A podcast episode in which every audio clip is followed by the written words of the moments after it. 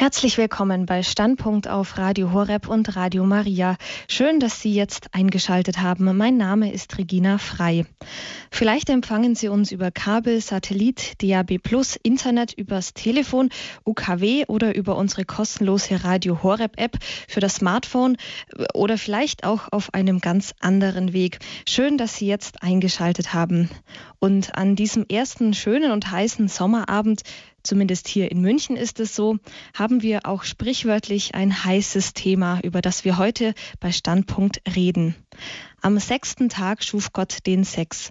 Darüber spricht Dr. Johannes Hartl, der Leiter vom Gebetshaus Augsburg. Und wie immer haben auch Sie heute Abend die Möglichkeit, diese Sendung mitzugestalten und sich mit Ihren Fragen im zweiten Teil der Sendung bei uns zu melden. In der griechischen Philosophie gibt es das Bild vom Kugelmenschen. Einst waren die Menschen Kugeln, so heißt es da, mit vier Beinen, vier Armen und zwei Köpfen. Doch die Götter beschlossen, die Menschen zu trennen.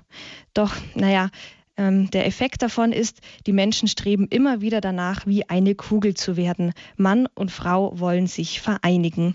Und für diese Vereinigung von Mann und Frau gab und gibt es viele Wege und Möglichkeiten. Am sechsten Tag schuf Gott den Menschen, so steht es im ersten Buch der Bibel, im ersten Kapitel. Und zwar nicht als Kugel, denn in Genesis 1, im ersten Kapitel der Bibel, im ersten Buch der Bibel, Vers 26 heißt es, dann sprach Gott, lasst uns Menschen machen als unser Abbild uns ähnlich. Sie sollen herrschen über die Fische des Meeres, über die Vögel des Himmels, über das Vieh, über die ganze Erde und über alle Kriechtiere auf dem Land. Gott schuf also den Menschen als sein Abbild. Als Abbild Gottes schuf er ihn. Als Mann und Frau schuf er sie. Gott segnete sie und Gott sprach zu ihnen, Seid fruchtbar und vermehrt euch, bevölkert die Erde, unterwerft sie euch und herrscht über die Fische des Meeres, über die Vögel des Himmels und über alle Tiere, die sich auf dem Land erregen.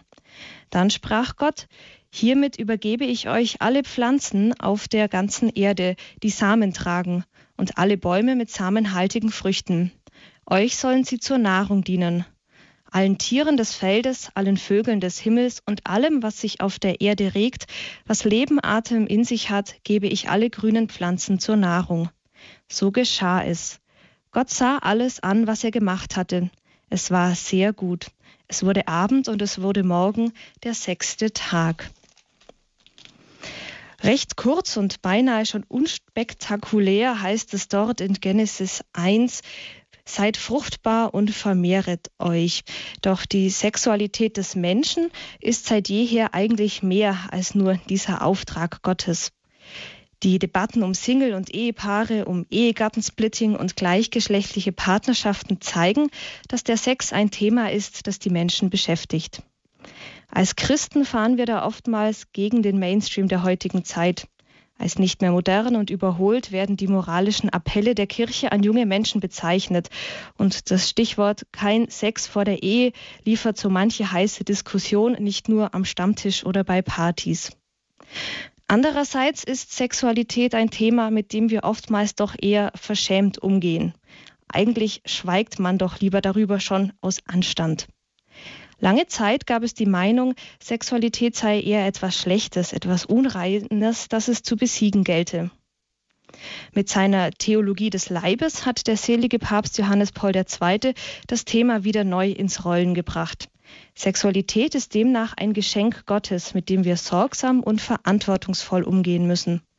Und unser Referent heute Abend, Dr. Johannes Hartl vom Gebetshaus Augsburg, geht sogar zu weit, so, geht sogar so weit zu sagen, am sechsten Tag schuf Gott den Sex.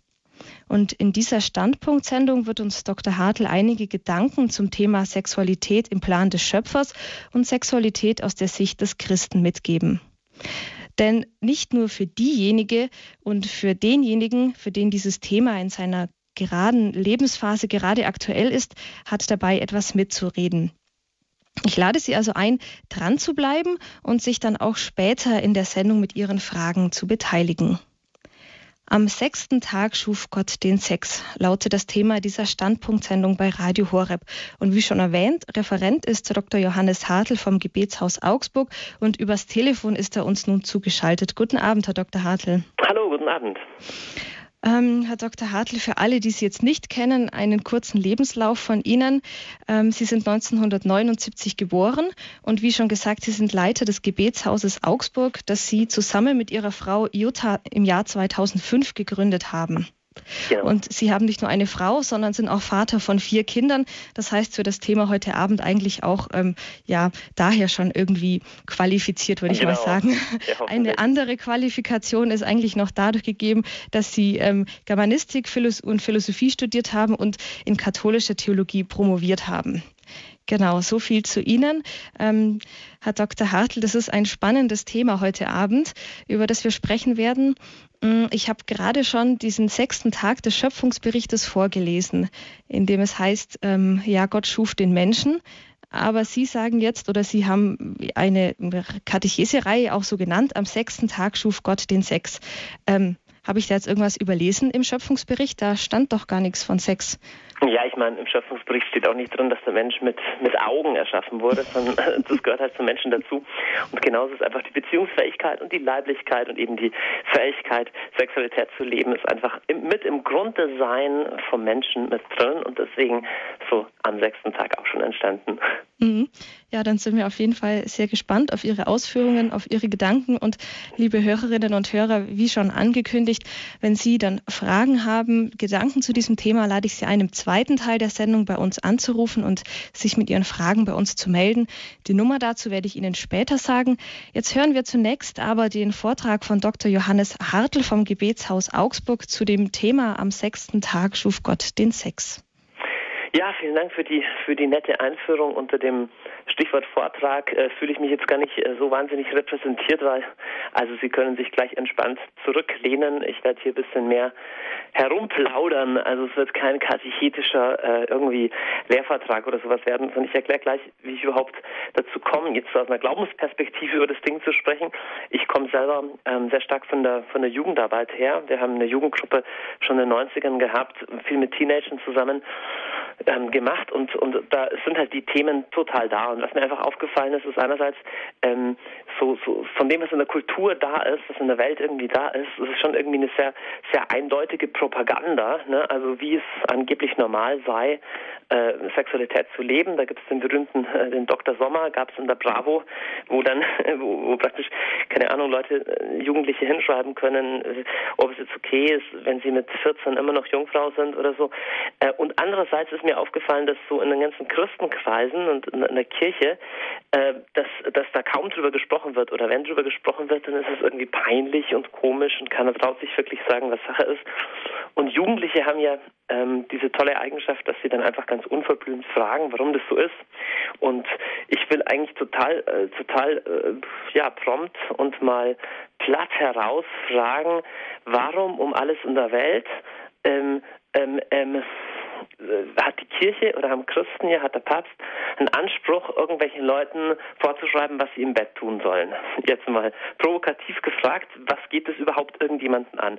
Schon eine heiße Sache, weil heutzutage ähm, ist ja so, dass eigentlich die Bedeutung von Kirche und von Glauben in der Gesellschaft scheinbar immer weiter abnimmt. Also immer weniger Leute wissen überhaupt, worum es da geht, in irgendwelchen Festen, irgendwelchen Glaubensinhalten.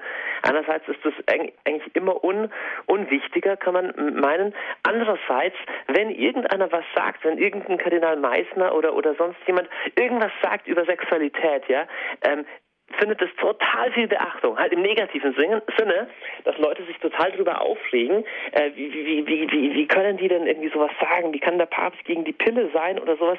Also es ist schon schon ziemlich interessant, dass einerseits ähm, einerseits so, so, so klar ist, hey, äh, Sexualität kann doch jeder selber so leben, wie er will. Andererseits, wenn jemand sagt, nee, nee, da gibt's wirklich richtig oder falsch, dann, ähm, dann ist der Aufschrei irgendwie riesengroß. Und nicht nur der Aufschrei, sondern auch die, die öffentliche Auf, also keine Ahnung, ähm, wie aufsehenerregend sowas ist. Also ich habe es in meinem Leben erst einmal ins öffentlich-rechtliche, nicht ins öffentlich-rechtliche, aber ins, in, in einen richtigen Fernsehsender geschafft. Ich war einmal in einer Talkshow in RTL eingeladen mit meiner Frau zusammen. Und zwar aus dem einfachen Grund, weil wir mit Sex bis zur Ehe gewartet haben. Also wir waren ein paar Jahre lang befreundet und dann verlobt und so. Und unser erstes Mal war in der Hochzeitsnacht. So, und das ist heutzutage, man muss nicht irgendwie ein Radsport-Weltmeister sein oder irgendwas anderes Besonderes können. Man, man kann schon leicht prominent werden und ins, ins Fernsehen kommen, wenn man sowas macht, wie mit Sex bis zur Ehe zu warten. Also man merkt irgendwie, unsere Gesellschaft ist einerseits, ähm, einerseits finde ich das total eigenartig und total befremdlich, wie kann man denn so drauf sein? Und andererseits geht doch ein Interesse und eine Faszination von sowas aus. Okay, ich habe einleitend die Frage gestellt, warum überhaupt fällt es irgendwelchen Christen am besten noch äh, unverheirateten Priestern oder sowas ein, anderen Leuten vorzuschreiben, was sie im Bett tun sollen oder nicht. So, das kann man ein bisschen provokativ mal fragen. Und ein bisschen runtergewaschen, ein bisschen ähm, abgerüstet könnte die Frage lauten, warum soll im Bereich Sexualität eigentlich überhaupt was richtig und falsch sein? Also wir schreiben doch auch Leuten nicht vor oder wir sagen doch auch nicht, dass es moralisch ist, keine Ahnung, Rosenkohl zu essen und dass es nicht moralisch ist, Grießbrei zu essen. Ja, also hat doch jeder beim Essen seine Vorlieben. So kann doch in der Sexualität auch jeder seine Vorlieben haben. Warum sagt da irgendjemand, was da verboten ist?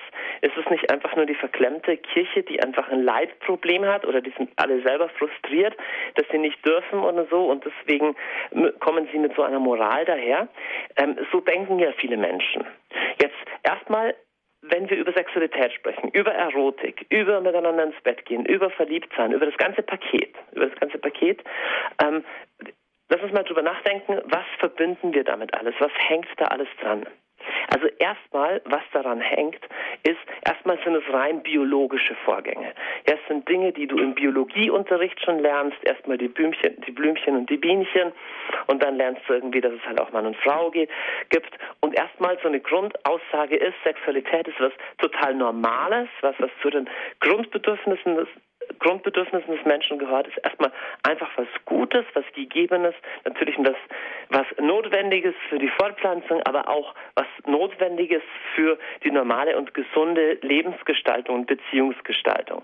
Und dann ist natürlich absolut klar, dass Sexualität ähm, Spaß macht und Freude macht und keine Ahnung, sich zu verlieben und das erste Mal und volles Programm ähm, natürlich was ist, was äh, wunderschön ist und was was was was äh, zum Menschen zutiefst dazugehört. Logisch. So. Wenn man auf der Ebene mal nur bleibt, ist erstmal nur nicht einsichtig, warum irgendwas Religiöses da jetzt was drüber zu sagen hätte. So. Wenn wir genauer hinschauen, hängt an Sexualität aber noch, noch mehr dran. Okay? Es ist einerseits natürlich was, was total irgendwie Spaß macht und natürlich ist. Gleichzeitig hat es auch was mit, ähm, mit unserem Bedürfnis nach Liebe zu tun. Ja, manche Leute sagen, hey, ob ich jemanden liebe, oder ob ich vielleicht nur was mit ihm im Bett habe, sind nochmal zwei Paar Stiefel. Viele Menschen machen diese Trennung, die funktioniert aber nicht hundertprozentig, ne? weil so tief drin, wenn wir echt in einer liebenden Beziehung sind, die Vorstellung, dass der andere oder die andere mit einem anderen ins Bett geht, ist trotzdem für die allermeisten Menschen eine schlimme Vorstellung. Also tief drin haben wir schon eine Ahnung davon, dass das, was ich sexuell mit meinem Körper tue und das, was mit Liebe und Beziehung passiert, dass das zusammenhängt. Ja? Sex hat irgendwas mit Liebe zu tun, ist nicht das Gleiche, aber hat was damit zu tun. Sex hat aber auch mit der Möglichkeit zu tun, total tiefe Verletzungen zu bekommen. Ne? Eine einfache Frage, wenn Sex einfach nur was ist, was Spaß ist und natürlich ist, warum ist sexueller Missbrauch so unglaublich tief? Warum geht sexueller Missbrauch psychisch viel tiefer als einfach nur, keine Ahnung, zu wenig zum Essen zu bekommen? Oder warum ist eine Vergewaltigung, wenn ein Mensch vergewaltigt wird, psychisch noch viel schlimmer, als wenn er zusammengeschlagen würde? Beides Male ist, ist körperliche, äh, körperliche Gewalt im Spiel. Wir, wir ahnen schon, hey, Sexualität birgt die Möglichkeit, ganz viel Liebe zu erleben, birgt die Möglichkeit, Freude und Spaß zu haben, birgt aber auch die Möglichkeit, richtig tief verletzt zu werden. Lass uns noch weitergehen.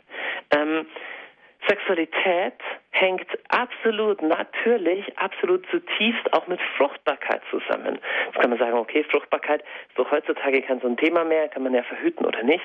So das, das, das einzige Problem ist, auf das komme ich später noch zu sprechen, man kann schon verhüten, aber kein Mensch kann hundertprozentig sicher verhüten und immer und absolut ein Leben lang. Es bleibt ein Grundzusammenhang zwischen Fruchtbarkeit, und Sexualität, also zwischen ja, Vater und Mutter zu werden und Sexualität. Jetzt, wenn man bedenkt, von welcher wahnsinnig großen Bedeutung es ist, wer mein Vater und meine Mutter ist und ob mein Vater und meine Mutter sich kennen, sich verstehen, mich gemeinsam aufziehen oder getrennt voneinander, wenn man bedenkt, welche massiven Auswirkungen das auf die Psyche eines Kindes hat, muss man sagen, an Sexualität hängt unglaublich viel.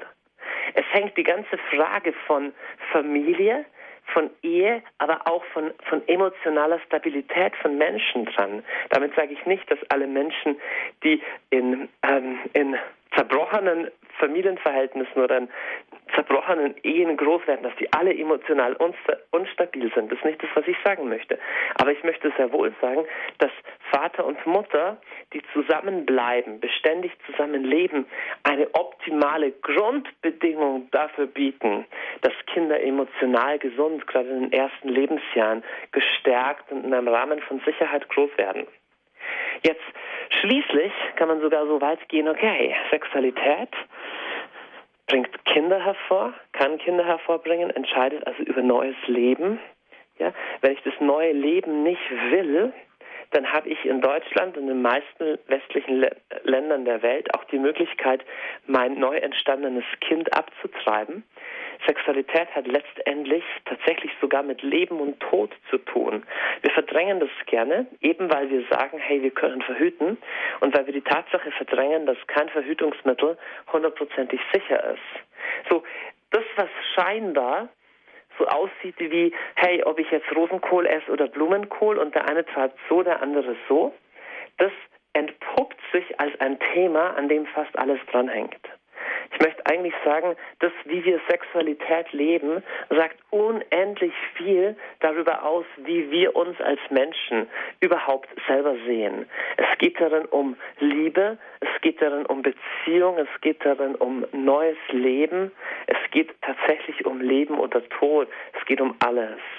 Jetzt nochmal die Frage, warum behaupten Christen, warum behauptet die Kirche oder irgendwer, da jetzt was Maßgebliches drüber sagen zu müssen?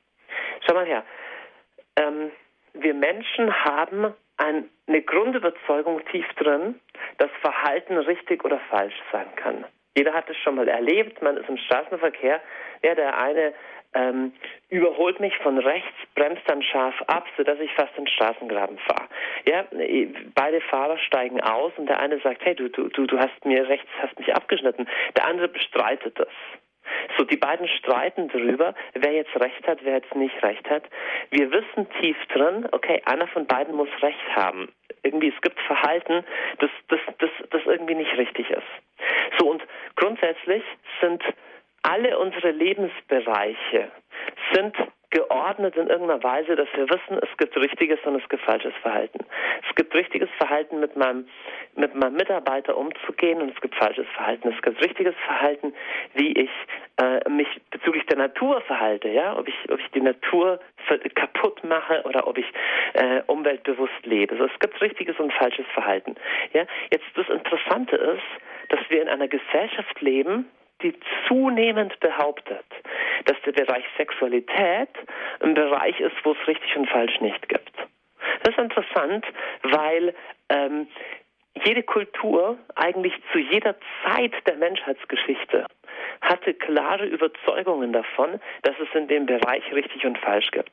Es ist interessant, wenn, wenn auch in Kulturen gehen würde, die, ähm, keine Ahnung, wissenschaftlich oder, oder literarisch nicht so entwickelt sind wie andere Kulturen, man würde dort trotzdem relativ komplexe Sexualmoral vorfinden. Das bedeutet, es wäre geregelt, wie diese Gesellschaft es als richtig oder falsch empfindet, wie man zum Beispiel umgeht mit, mit Sexualität außerhalb der Ehe, ja, oder mit Sexualität äh, vor, vor der Ehe, ja, was man da darf, was man da nicht, wie, wie das Thema Homosexualität geregelt ist, wie, ähm, wie allgemein wie, sexuell, wie sexuelles Verhalten geregelt ist. Und wir leben interessanterweise, wie ich behaupte, in der ersten Kultur, die groß angelegt auf die ganze Kultur hin, hin ähm, darauf zusteuert zu sagen, im Bereich persönlicher Sexualität gibt es nichts richtig und falsch. Nun, wir glauben schon, dass es sowas, sowas gibt wie in Beziehungen, ja, wie man miteinander umgeht. Ich will nicht sagen, dass wir da ganz, ganz unmoralisch in sind, aber so zum Beispiel in der Frage, ist es richtig, ähm, miteinander zu schlafen, wenn man nicht verheiratet ist, ja? Oder ähm, äh, äh, was ist unsere Überzeugung? Ist es richtig oder ist es falsch, ähm, ähm, allen sexuellen Wünschen, allen sexuellen Trieben nachzugehen? Ja, über diese Dinge sind wir in der heutigen Gesellschaft zunehmend der Meinung, das muss jeder selber wissen, könnte man im Badischen so schön sagen. Also es gibt nicht richtig und falsch. Ich möchte es erstmal als Beobachtung äh, stehen lassen. Jetzt ist die Frage, okay, aus einer Perspektive des Glaubens, was ist über das Thema zu sagen? Erstmal ähm, die Frage, wie man mit Sexualität umgehen soll, ist absolut nicht trennbar von der Frage, was ist der Mensch überhaupt? Ne? Wenn der Mensch einfach nur ein höher entwickeltes Tier ist, das aus Genen besteht und die sein Verhalten steuern und aus Materie besteht, okay, dann, dann kann er sich fortpflanzen, dann kann er, keine Ahnung, damit machen, was er will, wie, wie, wie ein Tier letztendlich. Hm? Manche Leute argumentieren auch so, sagen, das ist halt ein Trieb und den muss man ausleben. Aber der Witz ist, wir Menschen haben eine ganze Reihe von Trieben und wir Menschen haben eigentlich gelernt, dass es bei weitem nicht sinnvoll ist, die immer auszuleben. Der Mensch ist im Übrigen auch nicht einfach nur ein höher entwickeltes Tier, selbst wenn Menschen glauben oder selbst wenn man glaubt, ich will über das Thema jetzt hier gar nichts verlieren, ja, selbst wenn man sagt, okay, der Mensch gehört rein organisch oder rein von seiner Abstammungsgeschichte her, ist er mit den Tieren verwandt. Selbst wenn man das glaubt, selbst wenn man von dem an, von dem ausgeht, ähm, beantwortet die Biologie noch immer nicht die Frage, wer der Mensch eigentlich ist. Ne? Das ist genauso wie wenn, wenn, wenn man sagt, okay, mein, mein BMW, mein 5er BMW, der funktioniert nicht mehr. Und ich will wissen, wie er funktioniert. Dann, dann, dann muss ich nachschauen, keine Ahnung, wie, wie die Wägen vor tausend Jahren gebaut waren. Ja? Und dann muss ich zu dem, Wa zu dem Wagen, äh, Wagenbauer gehen, zu dem mittelalterlichen Wagenbauer und muss den fragen. Ja? Ähm, der kann mir nicht sagen, wie der 5er BMW funktioniert. Genauso wenig, ich, das ist eine Analogie, ist ein Vergleich, genauso wenig können wir Menschen vom 21. Jahrhundert einfach nur auf die biologische Geschichte oder nur auf die biologischen Grundlagen des Menschseins zurückgehen, um daraus Verhalten abzuleiten. Die Frage, was der Mensch ist und wie der Mensch funktioniert, ist eine Frage, die untrennbar ist von der Frage, ob es Gott ist, ob es Gott gibt. Ja? Deswegen ist letztendlich auch die Frage, wie der Mensch mit Sexualität umgehen soll, auch nicht trennbar von der Frage, ob es Gott gibt. Ganz klar, ob ein Mensch ähm, glaubt, dass sein Leben zutiefst einen Sinn hat, dass er ein, das Abbild von Gott ist, dass in seinem Leben Wert und Würde auch über den Tod hinaus drin liegt, wird bewirken, dass er sich massiv anders verhält als jemand, der glaubt, dass er nur Materie sei. Nun, ich will heute nicht, ich kann gar nicht jemanden überzeugen, der davon überzeugt ist, dass es Gott nicht gibt, dass der Mensch nur Materie ist. Ich kann den nicht überzeugen. Ich will ihm nur eine Frage stellen. Und die Frage lautet, wenn es Gott nicht gibt und keinen höheren Sinn gibt, sondern wir nur Materie sind, warum hat der Mensch dann Sehnsucht nach dieser Art von Sinn? Alles in der Natur ist daraufhin angelegt, dass es Sinn macht. Ja, wir haben nur deswegen Durst, weil es Wasser gibt. Wenn wir auf einen Planeten fliegen würden und Aliens entdecken würden und diese Aliens hätten Durst, dann wüssten wir, dass auf dem Planeten, wo die Aliens herkommen, es etwas gibt, was diesen Durst stillt, zum Beispiel Wasser. Jetzt stelle ich die Frage, warum haben praktisch alle Kulturen quer durch die Menschheitsgeschichte philosophische oder religiöse Modelle entwickelt, die davon sprechen, es muss mehr geben, es muss einen Sinn geben, es muss ein, eine, eine Moral geben, die größer ist als nur unser soziales Verhalten. Es muss ein Leben nach dem Tod geben. Warum gibt es diese Sehnsucht, wenn in echt es nichts davon gibt? Das macht einfach für mich als gläubiger Mensch keinen Sinn. So ich persönlich glaube, ich kann da niemanden überzeugen, aber ich persönlich glaube, dass es tatsächlich einen Gott gibt, der uns erschaffen hat. Jetzt, Jesus wird im Matthäus-Evangelium im Kapitel 19, das berichtet uns davon, gefragt, Herr Jesus, wie ist es mit der Ehescheidung? Also wie ist es, weil, weil Mose, da hat er gesagt, hier, man kann Ehe, ähm, Scheidungsurkunde geben und wie ist es? Und Jesus antwortet auf eine interessante Weise.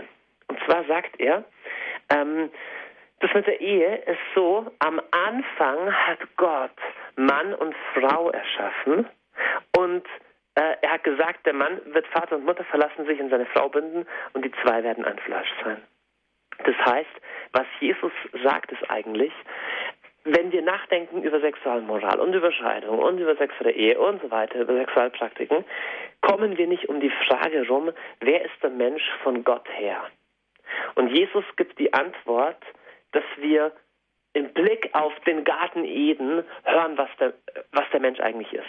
Jetzt, wenn ich beim Garten Eden anfange, dann gehen bei manchen Leuten innerlich schon die Klappen zu, dass sie sagen, okay, der behauptet jetzt irgendwie, dass es irgendwie, dass das alles wörtlich zu verstehen sei. Ich behaupte an der Stelle überhaupt nichts. Ich sage, dass das jetzt hier gar nicht die Frage ist. Ich glaube, dass die Geschichte von Adam und Eva im Garten die absolute tiefste Grundwahrheit über den Menschen ausdrückt. Das sage ich. Und dass sie davon spricht, wozu der Mensch und von wem der Mensch erschaffen wurde.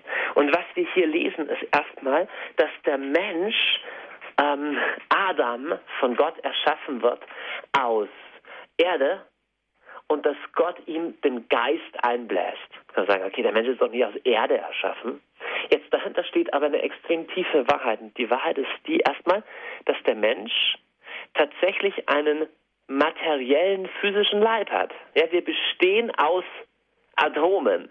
Wir bestehen aus Wasserstoff und aus Kohlenstoff und so weiter. Das sind, das sind Teile, das ist Materie, die in der Welt vorkommt. Und gleichzeitig ist der Mensch eben nicht nur das, sondern er ist ein lebendiger Geist, ein lebendiges Wesen. Ja? Und das geht nicht in Materie auf.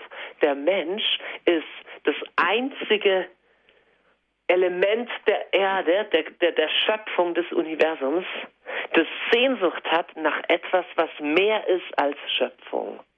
Jedes Tier hat Sehnsucht nach einem anderen Tier und nach Nahrung. Ja, und die Steine, die haben überhaupt keine Sehnsucht, die liegen einfach rum. Und das einzige Wesen, das es gibt, das Sehnsucht nach Sinn und nach Transzendenz hat, das ist der Mensch. So, und die Bibel kleidet das in diese Erzählung von Gott, der seinen eigenen Atem, seinen Lebenshauch einatmet in Adam, diese Geschichte. Das bedeutet, Gott hat selber was von seiner Essenz, von seinem, von seinem ewigen Leben eingehaucht in den Menschen. Das heißt auf Deutsch gesagt, der Mensch ist für mehr erschaffen als nur Essen, Fortpflanzung, Arbeiten und dann Sterben. Gleichzeitig hat Gott den Menschen erschaffen als Mann und Frau. Das bedeutet, Gott hat von Anfang an den Mensch auf Gemeinsamkeit, auf, auf, auf, auf Gemeinschaft hin erschaffen, um mit der Sehnsucht sich zu vereinigen. Jetzt die absolut entscheidende Wahrheit, die wir hieraus sehen, ist, Sexualität ist was zutiefst Schönes und Gutes am Ende von seiner Schöpfung hat Gott alles angeschaut und gesagt, es ist gut. Ja, es ist sehr gut. Sexualität ist von Gott gemacht in all ihrer Schönheit, in allem, was dazu gehört. Angefangen von dem ersten Kribbeln beim ersten Verliebtsein, angefangen von der physischen Attraktion, dass wir einander schön finden, dass ein Mann eine Frau schön findet, dass Mann und Frau unterschiedlich sind bis hin zu sexueller Erregung und Lust und allen Freuden der gelebten Erotik waren Gottes Ideen. All das ist positiv. Was passiert ist, und das kleidet wiederum ähm, die Bibel in diese wunderschöne Erzählung von, von einem Sündenfall, der übrigens nicht darum ging, dass die Eva halt den Apfel essen wollte oder irgendwie so Zeug, sondern die im letzten darum ging, dass der Mensch Gott nicht mehr vertraut hat, dass er selber sich selber definieren wollte. So, und was in dieser, in dieser Bewegung passiert ist, dass da, wo die Beziehung zwischen Mensch und Gott zerbricht, auf einmal auch in die Beziehung zwischen Mann und Frau der Wurm reinkommt. Und was reinkommt in diese Beziehung, ist auf einmal das, was man Begierde nennt. Begierde hat nichts mit sowas wie ähm, ähm, sexueller Lust zu tun. Sexuelle Lust ist wunderbar, die hat Gott gemacht. Sondern Begierde ist eigentlich dieses, ich will was von dir, aber ich bin nicht bereit, dir zu vertrauen und dir etwas zu schenken. Das ist eigentlich, ich will was, ohne dass ich was von mir, von mir geben möchte. So, und an der Stelle ist die Bibel relativ klar. An der Stelle ist die Schrift klar, ist Jesus klar, dass er sagt, hey, ähm, an, an der Stelle fällst du aus der Liebe raus. Du kannst mit der Sexualität, die der verletzlichste und der heiligste Punkt ist, wo dein Körper, deine Seele und dein Geist sich berühren. Du kannst mit diesem Bereich jemand anderen zutiefst verletzen und dich selber zutiefst verletzen. Im ersten Korintherbrief, also das ist ein Brief, den Paulus an eine Gemeinde geschrieben hat, die in Griechenland gelebt hat, im sechsten Kapitel, schreibt er was total Spannendes. Und damit möchte ich diesen ersten Teil mal schließen. Und zwar sagt er, hey, ihr müsst wissen, euer Leib ist ein Tempel vom Heiligen Geist. Das heißt, er spricht zu gläubigen Christen, er spricht nicht zu Heiden. Ja? Der Heilige Geist wohnt nicht einfach in jedem Menschen, sondern er spricht zu Christen, die sich zu Jesus bekehrt haben und getauft wurden. Er sagt, in euch wohnt der Heilige Geist. Aber nicht irgendwie, sondern in eurem Körper. Und er sagt, deswegen kannst du unmöglich mit einer Prostituierten schlafen. Hm, haben wir vielleicht noch nie in der Bibel gelesen. Es steht aber in 1. Korinther Kapitel 6, Vers 15, wisst ihr nicht, dass eure Leiber Glieder Christi sind? Darf ich nun die Glieder Christi nehmen und zu Gliedern einer Dirne machen? Auf keinen Fall. Vers 16, oder wisst ihr nicht, dass euer Leib ein Tempel des Heiligen Geistes ist? Und Vers 18, er sagt, hütet euch vor der Unzucht. Jede andere Sünde, die der Mensch tut, bleibt außerhalb des Leibes. Wer bei Unzucht treibt, versündigt sich gegen den eigenen Leib. Erstmal das komische Wort Unzucht. Das hört sich total altmodisch an, sehr unzüchtig. Was soll das heißen? Unzucht ist in der Vorstellung ähm, des griechischen Neuen Testamentes einfach Sexualität ausgelebt außerhalb des Rahmens einer verbindlichen Ehe einer Ehe, die geschlossen ist vor Gott und vor Menschen. Das ist das, was die Bibel Unzucht nennt. Und was Paulus hier sagt, ihr müsst sehr gut auf den Tonfall achten. Paulus sagt nicht, oh ihr schmutzigen Sünder, schämt ihr euch denn gar nicht? Nein, erstmal wir Menschen haben sexuelle Bedürfnisse und Sehnsüchte. Das ist völlig normal und das ist, das ist okay. Aber wir sind nicht einfach nur Tiere, sondern wir sind berufen, unsere Sexualität auf eine Art und Weise zu leben, dass sie dem Leben und dass sie der Liebe dient. Und was Paulus hier sagt, ist, Moment, muss, muss aufpassen. Das, was du mit deinem Körper sexuell tust, hat Auswirkungen auf deine Seele. Er sagt, dein Leib, wirklich dein Leib, ist der Tempel vom Heiligen Geist. Und er fragt, kannst du jetzt den Tempel deines Heiligen Geistes nehmen oder kannst du die Glieder Christi nehmen? und kannst, kannst mit einer Dirne ins Bett gehen. Und er sagt, nein, das kannst du nicht, denn du versündigst dich dadurch gegen deinen eigenen Leib. So interessant, hier ist nicht der strafende Gott, der einem auf die Finger haut und sagt, oh, hier, ich bestrafe dich, weil du so unzüchtig bist. Das ist überhaupt nicht im Blick hier. Hier wird nur gesagt, wenn du dieses dein Allerheiligstes diesen deinen Tempel entweist, schneidest du dich selber ins eigene Fleisch und verletzt selber diesen Ort, wo eigentlich Gott in dir wohnen möchte, wo eigentlich der Heilige Geist in dir wohnen möchte. Sehr interessant, dass hier von, ähm, von einem Tempel die Rede ist. In einem Tempel, auch im jüdischen Tempel damals, gab es ein Allerheiligstes. Und in diesem Tempel war genau geregelt, wer wann in das Allerheiligste darf. So der hohe Priester nur einmal im Jahr. Und es gab bestimmte Tore hin in dieses Allerheiligste. Und all das ist eine wunderschöne, interessante Analogie zum menschlichen, also ein Vergleichsbild zum menschlichen Leib und zur Sexualität. Unsere Sexualität ist was, was Gott in uns reingelegt hat. Und es ist der verletzlichste Teil unseres Leibes und es ist der Teil, wo unsere ganzen Emotionen und unser Körper, aber auch unser Geist, also auch die geistliche Dimension, mit der Gott zu tun hat, zusammenkommen. Und was Paulus hier sagt, ist, dieser Punkt ist so heilig, dieser Punkt ist so verletzlich, dass du nicht einfach irgendwas damit machen darfst. Nicht, weil Gott sonst sauer ist auf dich, nicht, weil du in einem engen moralischen Korsett drin hängst äh, und du kommst da nicht mehr raus, sondern weil Gott ein Gott des Lebens und der Liebe und der Freude ist. Und weil du mit dieser deiner Sexualität Dinge tun kannst, die dich und andere fördern, mit Liebe erfüllen, beschenken. Oder du kannst damit Dinge tun, die andere zerstören, die andere einengen. Aber das Problem ist, dass wir das oft nicht wirklich wissen. Also keiner steht morgens auf und sagt, heute mache ich was richtig Böses und heute bin ich mal lieblos. Sondern das Problem ist, dass unser Herz seit dem Sündenfall in der Liebesfähigkeit gebrochen ist, dass wir ähm, uns über Dinge täuschen. Und deswegen, und damit will ich endgültig den ersten Teil schließen, deswegen genügt es nicht, dass wir uns einfach nur auf unseren Bauch verlassen. Denn manche Leute sagen, hey, es muss jeder selber wissen, wie er zum Beispiel mit Sexualität umgeht. Aber die Wahrheit ist, wir wissen, es weiß eben nicht jeder selber. Natürlich muss jeder im letzten selber eine Entscheidung treffen. Aber das bedeutet nicht, dass ich selber immer am besten weiß, was richtig und falsch ist. Jeder Mensch auf der ganzen Welt versucht grundsätzlich eher das Richtige zu tun und nicht das Falsche. Aber die Welt sieht äh, nicht besonders gut aus. Deswegen brauchen wir jemanden, der uns in die Karten schaut und der die verborgenen Motive unseres Herzens überprüft. Und dieser jemand ist Jesus.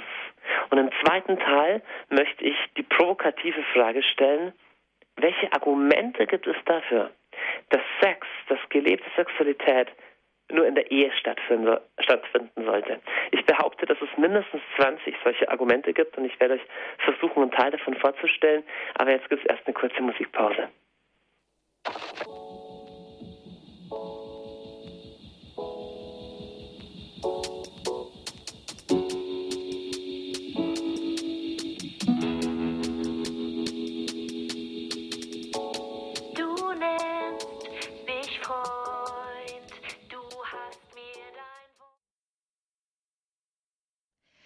Küss mich, ein Lied von der CD Ich lege meine Krone aus dem Gebetshaus Augsburg hier bei der Standpunktsendung auf Radio Horeb.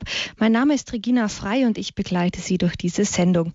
Jetzt haben wir ein Lied gehört vom Gebetshaus Augsburg und der Leiter des Gebetshauses Augsburg, Dr. Johannes Hartl, ist heute Abend bei uns zu, uns zu Gast und spricht über das Thema Am sechsten Tag schuf Gott den Sex. Und vor der Pause hat er es schon angekündigt, was jetzt folgt. Er hat vorhin im ersten Teil ist er darauf eingegangen, warum der, warum der Sexualität und die Frage, ob es Gott gibt, nicht voneinander zu trennen ist und was der Sündenfall an unserer ja, Einstellung zur Sexualität verändert hat, verschlechtert hat.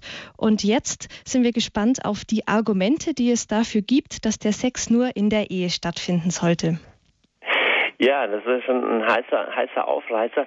Also ich möchte erstmal ganz klar sagen, Wen die, also wen die Gründe überzeugen werden oder nicht, das hängt natürlich stark davon ab, ob jemand ein, ein gläubiger Mensch ist oder nicht. Also ich behaupte nicht, dass die alle gleich, äh, irgendwie gleich stichhaltig für jeden sind. Es ist auch gar nicht mein, ähm, mein Anliegen, da jedem, jedem da irgendwie die Beweiskeule über den Kopf zu ziehen. Ich würde nur einfach sagen, es gibt total gute Argumente zu sagen, hey, Sexualität, gelebte Sexualität, miteinander schlafen, ist was, was, was absolut gebunden ist an ein für immer. Und ich will einfach erklären, wie man man zu so einer Meinung kommen kann. Also erstmal ähm, ein, ein, ein, wesentlicher Grund ist, wir Menschen sind fähig, mit unserem Körper Bindung einzugehen. Ja? Und das, fängt schon mal auf ganz simple Weise da an, wo ich einem Menschen, keine Ahnung, ähm, freundlich die Hand gebe. Ich drücke mit meinem mit meinem Körper ein Grad von Verbindlichkeit aus. Einem Geschäftspartner reiche ich die Hand. Es wäre naheliegend, ähm, dass ich ihn dabei anlächle, aber es wäre absolut eigenartig, wenn ich ihn dabei auf die Wange küssen würde. Warum? Weil wir ein Verständnis haben, dass das ein Grad von Nähe, ein Grad von Verbindlichkeit ist, dass ich mit meinem Körper eingehe, was diesem Verhältnis nicht entspricht. Also wir glauben, dass es irgendwie ein Verhältnis gibt, einen Zusammenhang gibt von einem Innen und einem Außen. Also ein Grad von Beziehung ähm, im, zwischen den Herzen oder zwischen den Menschen und ein körperlicher Ausdruck. Jetzt, wenn ich mit meinem Körper 100 Prozent gebe, wenn ich einem Menschen das Intimste gebe überhaupt, was ich mit meinem Körper ausdrücken kann, behaupte ich, passt das nur, wenn auch der Grad meiner Hingabe, der Grad meiner inneren Beziehung zu 100 Prozent damit übereinstimmt. Und was bedeutet es, einem Menschen 100 Prozent zu schenken? Das bedeutet, voll und ganz total zu ihm Ja zu sagen. Für mich persönlich ist die körperliche Geste, einem anderen Menschen mich komplett und ganz auszuliefern, mich komplett das Intimste ihm zu schenken.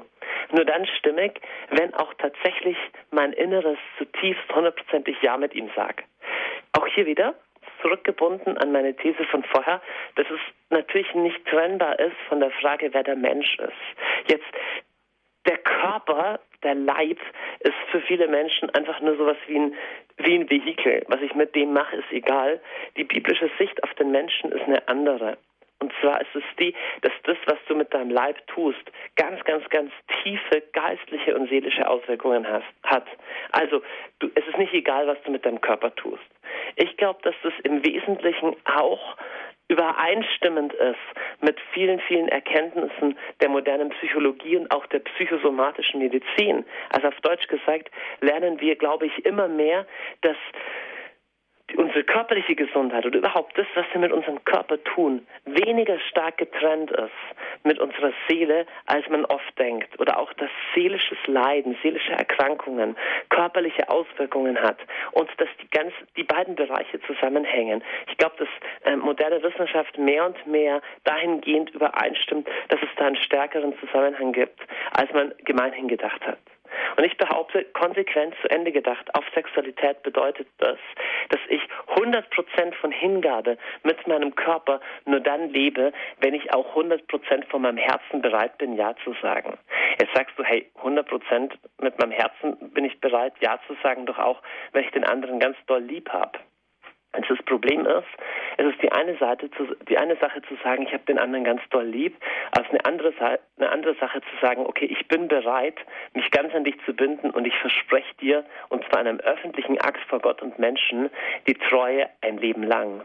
Und ich behaupte, wo Liebe nicht bereit ist, dieses Versprechen zu geben, ist es noch keine vollständige ganze Liebe. Das ist eine Liebe mit einer angezogenen Handbremse, die sagt, okay, ich liebe dich für die nächsten Jahre, aber wenn es ein bisschen schwerer wird, ähm, dann doch nicht mehr. Aber Liebe ist dahin, dahin ausgelegt, dass zwei Menschen sich vertrauen und, und ganz zueinander Ja sagen. Jetzt Zweites Argument, das ich bringen würde, warum ich jedem empfehlen würde, mit Sex bis zur Ehe zu warten und warum ich glaube, dass Sexualität nur in der Ehe gut aufgehoben ist, ist die simple Tatsache, dass Sexualität untrennbar ist von Fruchtbarkeit. Ähm, wir, wir, wir leben in einer Welt, die ständig die Tatsache ausblendet, dass man von Sex schwanger werden kann. Das ist beinahe so banal, das zu sagen, dass es, dass es fast, fast peinlich ist, das hier zu sagen. Aber Sexualität ist nicht, nicht völlig trennbar von Fruchtbarkeit. Ich behaupte, dass absolut jedes Verhütungsmittel fehlgehen kann. Wenn man rumfragt in einer Gruppe von, von 30 Leuten, ich ermutige jeden das mal zu tun auf einer Party, frag einfach mal rum, wer jemanden kennt, der schwanger geworden ist, obwohl sie die Pille nahmen. Oder wer jemanden kennt, der geboren wurde, obwohl die Eltern die Pille nahmen. Man wird immer wieder Leute finden, von anderen Verhütungsmethoden erstmal ganz zu schweigen. Jetzt kann man sagen, kein Problem, dann wird das Kind halt ähm, nicht in einer Ehe geboren. Jetzt ist es natürlich wirklich, es ist schön, wenn ein Kind auf die Welt kommt, egal wie. Aber ich glaube, dass für die, die psychische und emotionale Reifung eines Kindes das Optimalste und Beste überhaupt ist, wenn Papa und Mama tatsächlich sich entschieden haben, beieinander zu bleiben. Ja, manche heiraten dann, wenn das Kleine unterwegs ist und das ist natürlich schön, wenn Menschen sich dann füreinander entscheiden. Aber eine Ehe und eine, eine lebenslängliche Beziehung, eine lebenslange Beziehung, lebt von der Freiwilligkeit eines solchen Schrittes. Und wenn das Kind schon unterwegs ist, muss man sehr vorsichtig sein, dass nicht eigentlich ein subtiler und hintergründiger Druck eigentlich im Raum ist, zu sagen, okay, jetzt muss ich auch heiraten. Und es kann unter Umständen eigentlich ein schwacher und schlechter Start in die Ehe sein, wenn das eigentlich nicht frei passiert. Und eine Ehe, die zerbricht, eine Beziehung, die zerbricht, ist für das Kind immer das Schmerzhafteste überhaupt. Wir haben uns heute mit Stichwort Patchwork, Familie und so weiter dabei neu schon dran gewöhnt. Aber es ist und bleibt ein schreckliches Drama. Es ist mit Abstand ähm, die größte Verletzung für ein Kind überhaupt, wenn ähm, wenn in den ersten Lebensjahren irgendwas mit Mama und Papa los ist. Das ist die verwundbarste und sensibelste Zeit des Menschen überhaupt, wo seine emotionale Stabilität für alle weiteren Lebensjahrzehnten grundlegend geprägt wird.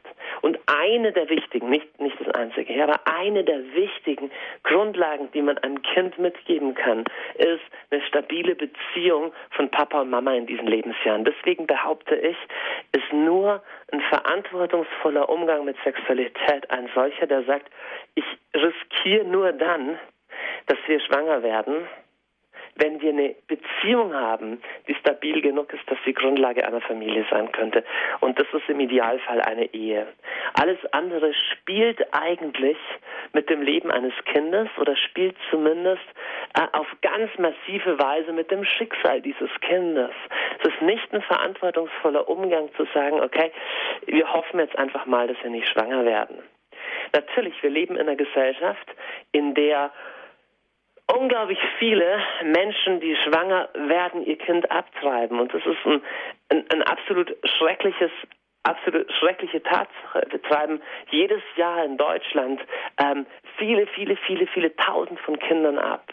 Und die Argumentation zu sagen, okay, das ist noch kein fertiger Mensch oder sowas, ist eine Argumentation, die schrecklich ist.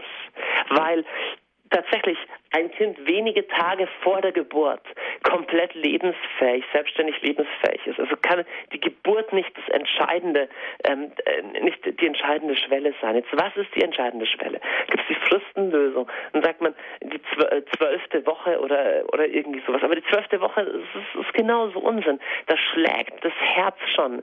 Da, da sind die wesentlichen ganzen Körpereigenschaften ähm, des Kindes schon ausgeprägt. Einfach nur noch nicht ganz ausgereift und noch zu klein. Aber das ist ein selbstständiger Mensch.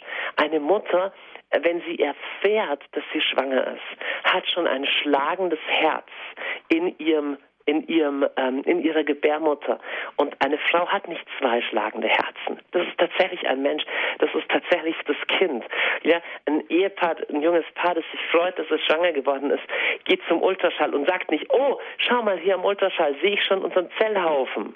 Ja, da sehe ich schon irgendwas, wo später mal unser Kind draus wird. Nein, das ist unser Kind. Die sagen, schau mal, das ist unser Kind. Und man, man, bald sieht man schon das Geschlecht und sie geben dem schon Namen und sie fangen an zu planen. Und Abtreibung ist ein, ein absolut schreckliches Übel. Aber unsere sexuelle Freizügigkeit, dass wir sagen, na klar darf die 14-Jährige die Pille kriegen und darf ihre Erfahrungen sammeln. Diese sexuelle Freizügigkeit ist erkauft durch das Blut der Babys, die abgetrieben werden. Das ist eine absolut schreckliche Tatsache, aber wenn ein 15-jähriges Mädchen, das ungewollt schwanger wird, zum Arzt geht, kannst du, kannst du sagen, ist überhaupt keine Frage, ob sie eine Abtreibung bekommen kann. Natürlich kann sie das. Also es ist eine schreckliche Doppelmoral. Einerseits zu sagen, hey, jeder kann mit Sexualität rumspielen und kann machen, was er will, aber ob er oder ob sie dann Verantwortung für das Kind zu übernehmen bereit ist oder nicht, das ist so im, im Bereich der privaten Moral, das kann jeder für sich selber entscheiden. Nein, das, das, das, das, das kann er überhaupt nicht selber entscheiden. Jetzt Sexualität, sich, sich, ähm, sich aneinander zu binden auf diese Art und Weise, ist eine ähm, psychisch-emotional tiefe Bindung. Wenn man es schon oft getan hat und oft wechselnde Partner, dann merkt man das vielleicht nicht mehr. Dann merken das nur noch Leute, die in Seelsorge oder Psychotherapie arbeiten. Aber ich behaupte ganz klar, dass äh, mit einem Menschen zu schlafen bedeutet, mit ihm auf eine tiefe Weise etwas wie ein Blutbund einzugehen, sich emotional und psychisch auf tiefe Weise zu öffnen. Ich denke, dass Frauen das noch stärker spüren als Männer. Und ich glaube, dass die innere emotionale tiefe Verletzung von vielen, vielen wechselnden Partnern oder auch überhaupt nur von mehreren wechselnden Partnern, denen man alles geschenkt hat, denen man das Intimste geschenkt hat, sehr, sehr großes und tief ist, auch wenn, wenn man es nicht sofort anmerkt. Aber da entsteht tatsächlich eine Bindung, eine Bindung, die, ähm, die die Bibel nennt, dass sie ein Fleisch werden. Es ist wie als würde man nachher ein Fleisch wieder auseinanderreißen. Nächstes Argument, das, das ich gegen Sex vor der Ehe äh, äh nehme, ist, Sexualität äh, oder Sex auszuleben macht abhängig, ähm, in einem positiven und einem negativen Sinn. Wenn eine Beziehung, eine Ehe stark ist, wirkt gelebte Sexualität, gelebte Erotik als zusätzlicher Verstärker. Was, was einer Ehe zusätzliche Stabilität verleiht. Gleichzeitig ist es so, wenn die Beziehung nicht stabil ist, kann einfach die Gewöhnung der Körper aneinander, einfach die sexuelle Routine, kann eine Illusion erzeugen, dass die, dass die Beziehung stabil sei. Und ich glaube, dass ein Entscheidungsprozess, ob der andere der Richtige ist, ob die andere die Richtige ist, für ein Leben lang. Ich glaube, dass diese Entscheidung beeinträchtigt und getrübt ist, wenn mein Körper und damit mein Unterbewusstes ständig gefunkt bekommt, die sind sowieso schon ein Fleisch und mein Unterbewusstes und meine Hormone mir letztendlich sagen, und theoretisch könnten wir auch eine Familie gründen. Ich glaube, dass eine der, der, der wichtigsten Fragen unserer Gesellschaft die sein muss, wie bekommen wir gute, tragfähige, stabile Ehen her? Ja, der Zerbruch von Ehen, der Zerbruch von Familien ist eines der, der, der, der schlimmsten Sachen in unserer Gesellschaft. Und ich glaube, dass, äh, dass Jugendliche zu lernen, mit Sex zu warten, sich zu überlegen, an wen sie sich verschenken, eine wichtige Strategie auf dem Weg dahin ist, allgemein bessere Ehen, ähm, gesündere Entscheidungen für oder auch gegen Ehen hervorzubringen ist. Jetzt, ich glaube, dass es äh, das ist natürlich jetzt ein Argument, das tatsächlich nur für ähm, nur für Leute gilt, die wirklich wirklich Christen sind, aber nicht nur die, die, katholische Lehre, nicht nur was der Papst sagt, sondern auch schon das, was in der Schrift steht, das, was Jesus gelehrt hat, das, was Paulus gelehrt hat, das, was in der ganzen Bibel steht, ist absolut ganz klar in die Richtung, dass Sexualität einzig und allein in die Ehe gehört.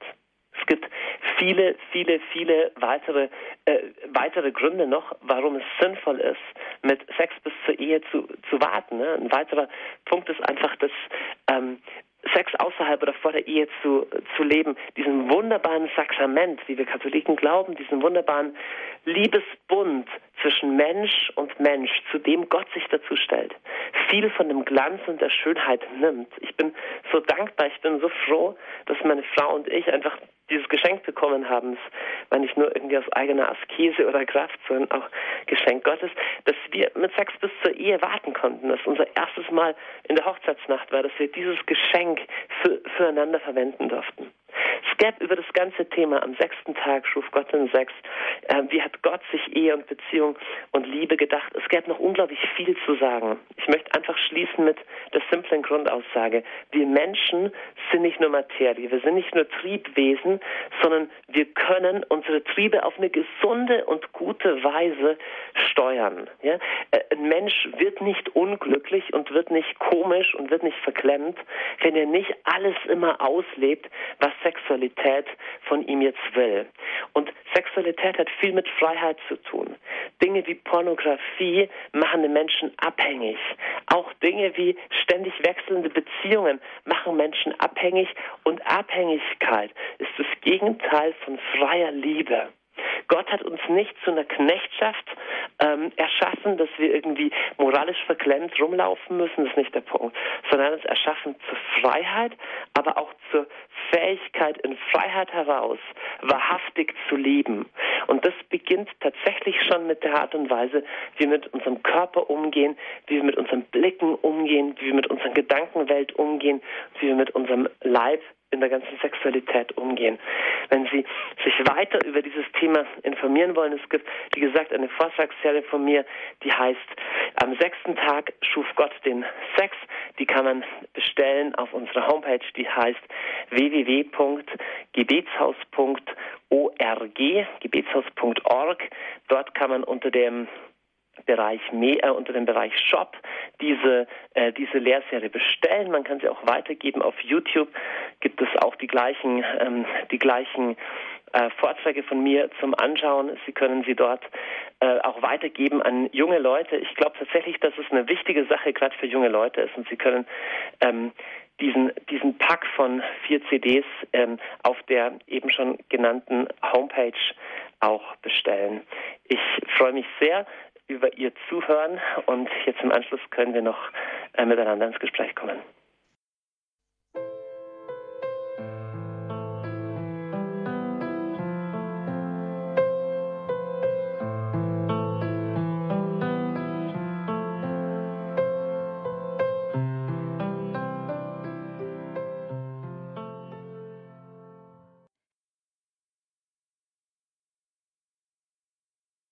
Radio Horeb. Sie haben eingeschaltet bei der Standpunktsendung an diesem Sonntagabend mit dem Thema Am sechsten Tag schuf Gott den Sex. Referent ist Dr. Johannes Hartl, der Leiter vom Gebetshaus Augsburg. Wir haben eben seine Gedanken, einige Gedanken zu diesem sehr großen Thema gehört und ein erster Hörer hat uns auch schon erreicht und zwar Herr Hager aus Radolfzell. Guten Abend. Ja, guten Abend in die Runde. Ähm, ich hätte eine Frage und zwar mir hat mal ein Mann, der inzwischen schon verstorben ist, hat mir gesagt, dass er Probleme hat oder Sorgen hat. Er hätte eine Freundin und mit ihr hätte er schon vor der Ehe geschlafen. Ich muss dazu sagen, es war, es war wirklich ein guter Katholik. Ich habe dann zu ihm gesagt, wenn du wirklich deine Freundin von Herzen liebst, dann gehören doch Leib und Seele schon zusammen und irgendwie verlangt man dann auch leiblich äh, zum, mit dem anderen zusammenzukommen. Es wäre natürlich gut, habe ich zu ihm gesagt, wenn du nachher diese Verbindung auch kirchlich äh, machen würdest und äh, sakramental äh, dich also doch heiraten möchtest. Ja, äh, das hat er mir gesagt. Aber ich glaube, in diesem Fall ist es doch wirklich nicht verwerflich, was dieser Mann gemacht hat. Dann hätte ich eine andere Frage und zwar, wie sehen Sie das Petting zwischen jungen Leuten vor? Also sagen wir mal, wenn sie sich so kennen und lieben lernen, ist das ganz Ihrer Meinung nach zu verwerfen. Mhm. Da hätte ich also gerne Ihre Meinung gehört. Ja, Herr Hager, herzlichen Dank für Ihren Anruf. Die Frage geben wir gleich weiter, Herr Dr. Hartl. Ja, super, danke für die Frage. Also erstmal, äh, ich würde nie von irgendwie, ist das verwerflich oder irgendwie von irgendwelchen solchen Sachen sprechen. Ich, äh, ich würde sagen, wenn, wenn, wenn zwei Menschen sagen, okay, sie wollen heiraten und keine Ahnung, vorher ist es halt schon passiert, sie haben miteinander geschlafen, dann würde ich sagen, ist die Sache natürlich äh, verhältnismäßig gut ausgegangen, aber der Fall Fall ist einfach so, dass es halt total oft nicht so ausgeht, ja? sondern mhm. total oft ist man sich ganz sicher, dass er oder sie genau die Richtige ist und deswegen können wir doch ohne weiteres schon miteinander schlafen. Und dann nur wegen dem Bausparvertrag heiraten wir dann erst in 14 Jahren oder so, also ich übertreibe ein bisschen. Und dann ähm, wird vielleicht doch keine Ehe draus und dann ähm, ist es bei der nächsten Beziehung vielleicht auch nochmal genauso. Und schwuppsdiwupps sind die Vorsätze zu sagen, ich will das Intimste, was ich habe, aufheben für den einen oder die einen, sind diese Vorsätze schon mal schon mal über Bord. Deswegen, ich würde nie irgendwas von verwerflich sagen, sondern ich würde einfach sagen, es ist ein wunderschönes Wert und Wert und es ist ein Ziel und es ist ein machbares Ziel, Menschen zu ermutigen, zu sagen, hey, du du vergibst dir doch gar nichts, wenn du jetzt noch wartest bis zur Ehe. Ich kenne sogar Paare, die gesagt haben, okay, wir haben schon miteinander geschlafen, aber wir wollen jetzt trotzdem warten, wir wollen es nicht mehr tun bis zur Ehe, um ganz bewusst ähm, in dieses Sakrament, in diesen Bund mit Gott äh, entschieden reinzugehen, auch in einer Vorbereitung, auch wenn mich das was kostet. Also es ist nie unsere Rolle, Menschen zu verurteilen, auch nicht ihnen zu sagen, was sie machen dürfen oder nicht. Aber ich würde den Wert und die Schönheit von dem herausstreichen. Na, wenn ich an irgendeinem Samstagabend, nach, nachdem wir uns ein Video angeschaut haben und ein Glas Wein getrunken haben, irgendwann mit meiner Frau geschlafen, mit meiner Freundin geschlafen hätte, naja, irgendwann hätten wir wahrscheinlich trotzdem geheiratet, aber wie viel schöner ist es, zu sagen, hey, wir warten und an dem Tag, wo wir von unserem Herzen her 100% Ja sagen, das ist auch der Tag, wo wir mit unseren Leibern, mit unseren Körpern 100% ausdrücken. Diesen Wert würde ich einfach herausstreichen. Was das Petting betrifft, so bin ich, bin ich da einer ähnlichen Meinung. Ähm, Sexualität ist was, was man weniger kontrollieren kann, als man oft denkt. Und deswegen ist, ist glaube ich, äh, ist Petting einfach ein Spiel mit dem Feuer. Ich würde auch hier nicht dogmatisch sagen, keine Ahnung, äh, das darfst du, das darfst du nicht. Aber ich würde ganz klar sagen, ich würde ganz klar dafür werben, hey, was, was vergibst du dir, wenn du damit bis zur Ehe wartest? Weil der Punkt ist, zu sagen, wir machen alles, außer wirklich das Letzte, außer wirklich, wirklich tatsächlich miteinander zu schlafen. Damit so zu warten, das ist genauso schwer wie gleich zu sagen, hey, wegen meiner, wir küssen uns nur, aber sonst läuft nichts. Und das klingt heute total absurd, aber die Frage ist, warum ist es eigentlich absurd? Also wa, wa, was passiert denn, wenn, wenn, wenn jemand sagt, er wartet damit? Und ich, ich kenne eine ganze Reihe von Paaren in meiner Umgebung, die gesagt haben, okay, vor der Ehe. Wir küssen uns und sonst, sonst läuft gar nichts und wir warten. Und es sind wunderbare, gute Beziehungen, stabile Ehen. Da kann überhaupt nicht die Rede davon sein, dass man, dass man da was versäumt hätte, wenn man vorher nicht irgendwie was schon ausprobiert hätte. Ich glaube, dass es viel schwerer wird, zu warten, wenn man weitergegangen ist. Und, ähm, und, und auch das Argument, das ich gebracht habe von einer Gewöhnung der Körper aneinander, äh, der Sexualität aneinander, die letztendlich den Entscheidungsprozess auch trübt. Ich glaube, dass das auch schon ähm, auf Bereiche wie Petting zutrifft. Aber auch hier, ich bin fern davon überzeugt, da Leuten dogmatisch sagen zu wollen, hier, das dürfte, das dürfte nicht und es ist verwerflich, sondern ich würde stärken wollen, worum es dahinter eigentlich geht. Und worum es eigentlich geht, ist um eine freie Entscheidung für einen anderen ähm, aus Liebe. Und wahre Liebe kann durchaus auch mal warten. Mhm. Ja, das klingt einerseits irgendwie romantisch. Andererseits, wenn ich vorher schon ausmache mit meinem Freund oder mit meiner Freundin ähm, bis hierher und nicht weiter, das kann aber so ein bisschen ist, also in der heutigen Zeit denkt man, das ist doch unromantisch. Also wenn's, wenn mich dieses Gefühl überkommt, dann ist es halt einfach so.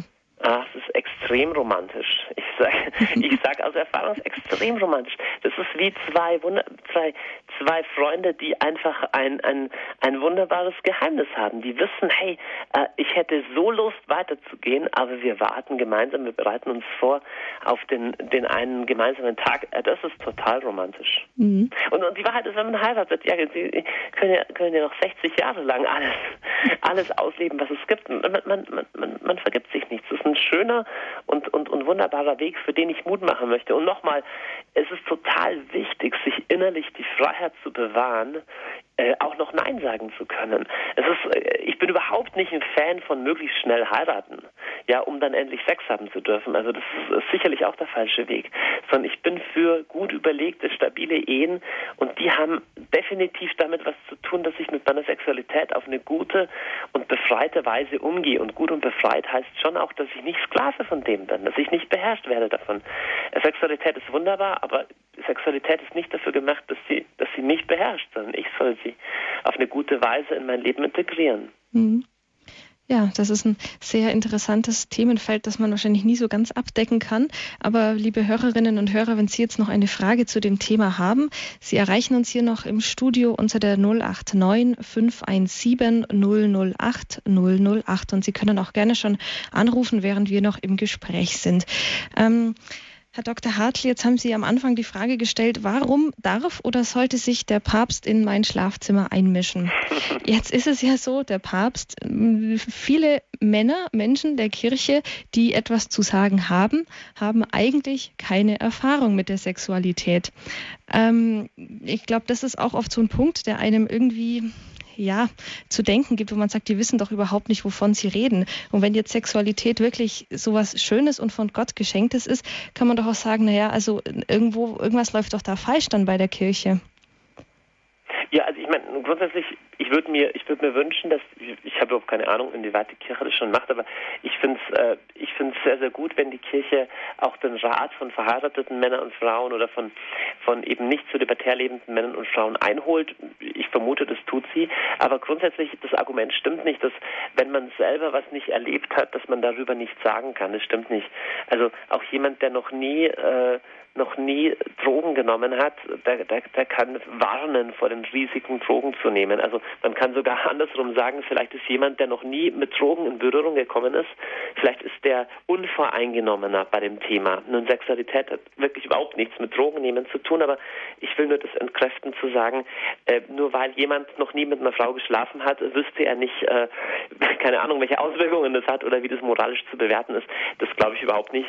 Jeder Mann im Vatikan und auch jeder sonst sonstige Mann und auch jede sonstige Frau ähm, erlebt ihre eigene Leiblichkeit, ihre Sexualität und, und kann darüber, kann darüber auf sinnvolle Weise nachdenken. Und mhm. ich persönlich einfach von meiner Erfahrung her, wenn ich die Texte der Kirche lese, Vorsicht, nicht was Hinz und Kunst sagen, was der Papst angeblich sagt, ja, sondern es was wirklich diese Texte sind, wie zum Beispiel die von Johannes Paul II., ja, oder vom Katechismus oder auch die in der Heiligen Schrift, dann denke ich mir, das ist so viel realitätsnah, das ist so viel näher am Punkt, an, an dem Punkt, was wirklich tief gelebte Liebe, Beziehung und, und Sexualität ausmacht, so viel näher dran als der ganze Schwachsinn, den wir in den Talkshows hören. Mhm. Da denke ich mir, da hat, da hat, die Kirche sehr wohl Erfahrung gesammelt. Das, mhm. das äh, glaube ich. Aber wirklich nochmal das, das schlagende Argument ist, dass ähm, die Tatsache, dass jemand persönlich noch nicht Erfahrung mit was gemacht hat, heißt nicht, dass er nicht darüber was Richtiges lernen könnte. Mhm. Ja, vielleicht können wir da nachher nochmal zurückkommen. Jetzt hat uns nämlich eine weitere Hörerin erreicht, und zwar Frau Heimerl aus Eindlingen. Guten Abend. Ja, guten Abend, grüß Gott. Ähm, ich wollte was hm, ja, fragen oder auch anregen, und zwar bezüglich der Beichte, weil wir haben oft erfahren, wenn wir auf Wallfahrt zum Beispiel gehen und sprechen das an, finde es auch super, dass der Johannes Hadl sagt, es gibt richtig und falsch. Das ist nämlich schon mal fast schon mutig. Aber dann ähm, gibt es auch viele, die sagen, ja gut, äh, wir nehmen das jetzt an, aber wir wollen jetzt das Falsche auch loswerden. Sagt uns genau, ähm, ja, was ist Sünde? Und deshalb hm, finde ich es problematisch zu sagen, wir wollen nicht dogmatisch sagen, es ist richtig, also es ist Sünde oder nicht Sünde oder es sei nicht verwerflich, sondern es gibt doch Sünde und das andere ist nicht Sünde. Also wie würde zum mhm. Beispiel jetzt der Johannes Hartl das jemand erklären, der sagt, gut, ich will jetzt wissen, so ist es. Es ist einfach die Frage, wie wir über Sünde sprechen. Ja? Und da ist für mich das Leitgebende, dass wie Jesus damit umgegangen ist. Erstmal, Sünde ist, ist für uns Christen eigentlich gar kein Problem. Ne? Weil es gibt einen Erlöser, es gibt Jesus. Also einzugestehen, hey, dass es Dinge in meinem Leben gibt, die nicht gut laufen, hat gar nichts mit Beschämung zu tun. Aber so religiöse Menschen oder auch so theologisches und so, manchmal kommt es so rüber wie, hey, schäm dich, stell dich in die Ecke. Ja? Und so ist Jesus nie mit dem umgegangen. Jesus hat die Menschen angenommen. Das heißt nicht, dass er alles gut geheißen hat. Aber gerade in dieser wunderbaren Mischung, Jesus, Jesus kommt zu einem, dessen Leben total kaputt ist, so ein Zöllner, geht mit dem Essen und im Licht dieser totalen bedingungslosen Annahme von Jesus kommt er letztendlich selber drauf zu sagen, hey, ich will anders leben. Oder Jesus geht zu der Ehebrecherin, die hat Ehebruch getrieben. Jesus weiß, weiß überhaupt nicht, ob die ihre Gesinnung schon gewandelt hat. Und er sagt, du weißt was, ich verurteile dich nicht. Und jetzt geh und leb anders. Und das ist, das, ist, das ist die Art und Weise, wie Jesus mit Sünde umgeht. Und so meine ich das im Sinne von nicht dogmatisch. Der Punkt ist, durch Zwang und Druck und durch Beschämung wird kein Mensch sich je ändern. Das bringt überhaupt nichts.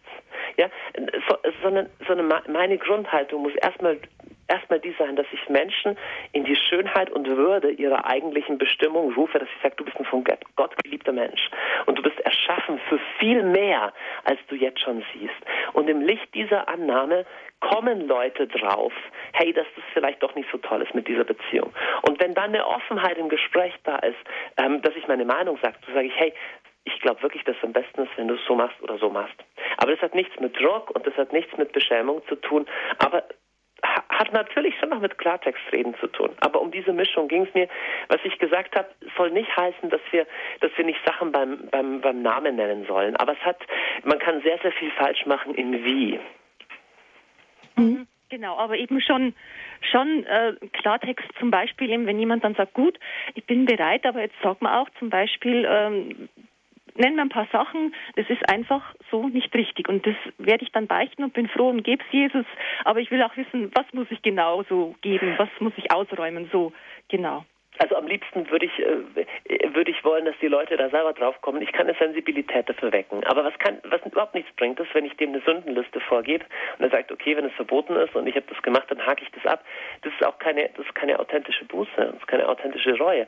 Also ich, äh, letztendlich muss der Heilige Geist selber einen Menschen überführen, dass er erkennt, hey, ich lebe da in was, was, was nicht gut ist. Und es muss von innen rauskommen. Natürlich, manchmal sind wir so in, in einem, ja, in unserem eigenen Ding drinnen, dass wir gar nicht auf die Idee kommen, dass da was falsch sein könnte. Deswegen ist schon wichtig, Leute zu einer Hinterfragung anzuleiten, aber man muss sehr vorsichtig sein, wenn man Leuten einfach nur so ein moralisches, schlechtes Gewissen mitgibt und die dann aus Beschämung heraus in den Beichtstuhl gehen, ist nicht wirklich viel gewonnen, glaube ich. Hm. Ja, herzlichen Dank, Frau Heimerl, für diese ja, Anregung, für diesen Gedanken noch. Ähm, ja, Herr Dr. Hartl, das ist ja, was die Hörerin auch gerade meinte. Ähm, Sünde hat ja auch ganz viel mit unserem persönlichen Gewissen zu tun. Und das, äh, also was ich jetzt auch so rausgehört habe, ist einfach vielleicht bei jungen Menschen, aber auch so, wieder einfach dieses Gewissen zu schärfen. Also zu sagen, guck doch mal genauer hin und nicht, du musst jetzt ein schlechtes Gewissen haben. Genau, genau. also absolut, absolut. Und, und, und also nochmal, Gewissen, Gewissen schärfen hat ganz viel damit zu tun, erstmal zu hören, hey, in mir ist eigentlich was, das sehnt sich danach, dass ich authentisch lebe und dass ich, ähm, dass, dass mein Leben wahrhaftig ist und echt ist. Und Menschen spüren das, aber das ist nicht das Gleiche wie so ein, so ein Beschämungsding. Aber ich glaube, wir haben das schon, mhm. wir haben das ja, schon verstanden. Genau. Das ist ja auch ähm, vielleicht zu dem zurückzukommen, was wir, was wir vorher geredet haben, authentisch leben. Da kann es ja auch sein, dass Menschen eben sagen, ähm, ich lebe zölibatär, ich verzichte auf ähm, Sex und andere sagen aber nee, also Ehe und Familie, das ist mir schon wichtig. Jetzt haben Sie vorher von richtig und falsch in der Sexualität gesprochen. Ähm, jetzt die Frage richtig und falsch mit Sexualität leben, mit Sex leben oder ohne Sex leben. Kann man das sagen, das eine ist richtig, das andere ist falsch oder das eine ist besser, das andere ist schlechter? Also es geht immer um wahrhaftige Liebe. So bei Jesus geht es immer um Liebe und um echte Liebe. Und das Problem ist, unser Herz sucht sich oft äh, so, so äh, soll man sagen, Auswege, dass wir nicht wirklich lieben. Ja? Und es ist, äh, Liebe kostet immer richtig was. Und Liebe erfordert immer eine echte Entscheidung.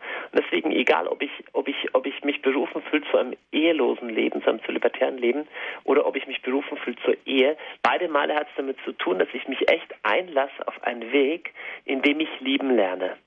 Und da ist nicht eines besser oder schlechter, sondern da, da beruft Gott auf unterschiedliche Art und Weise.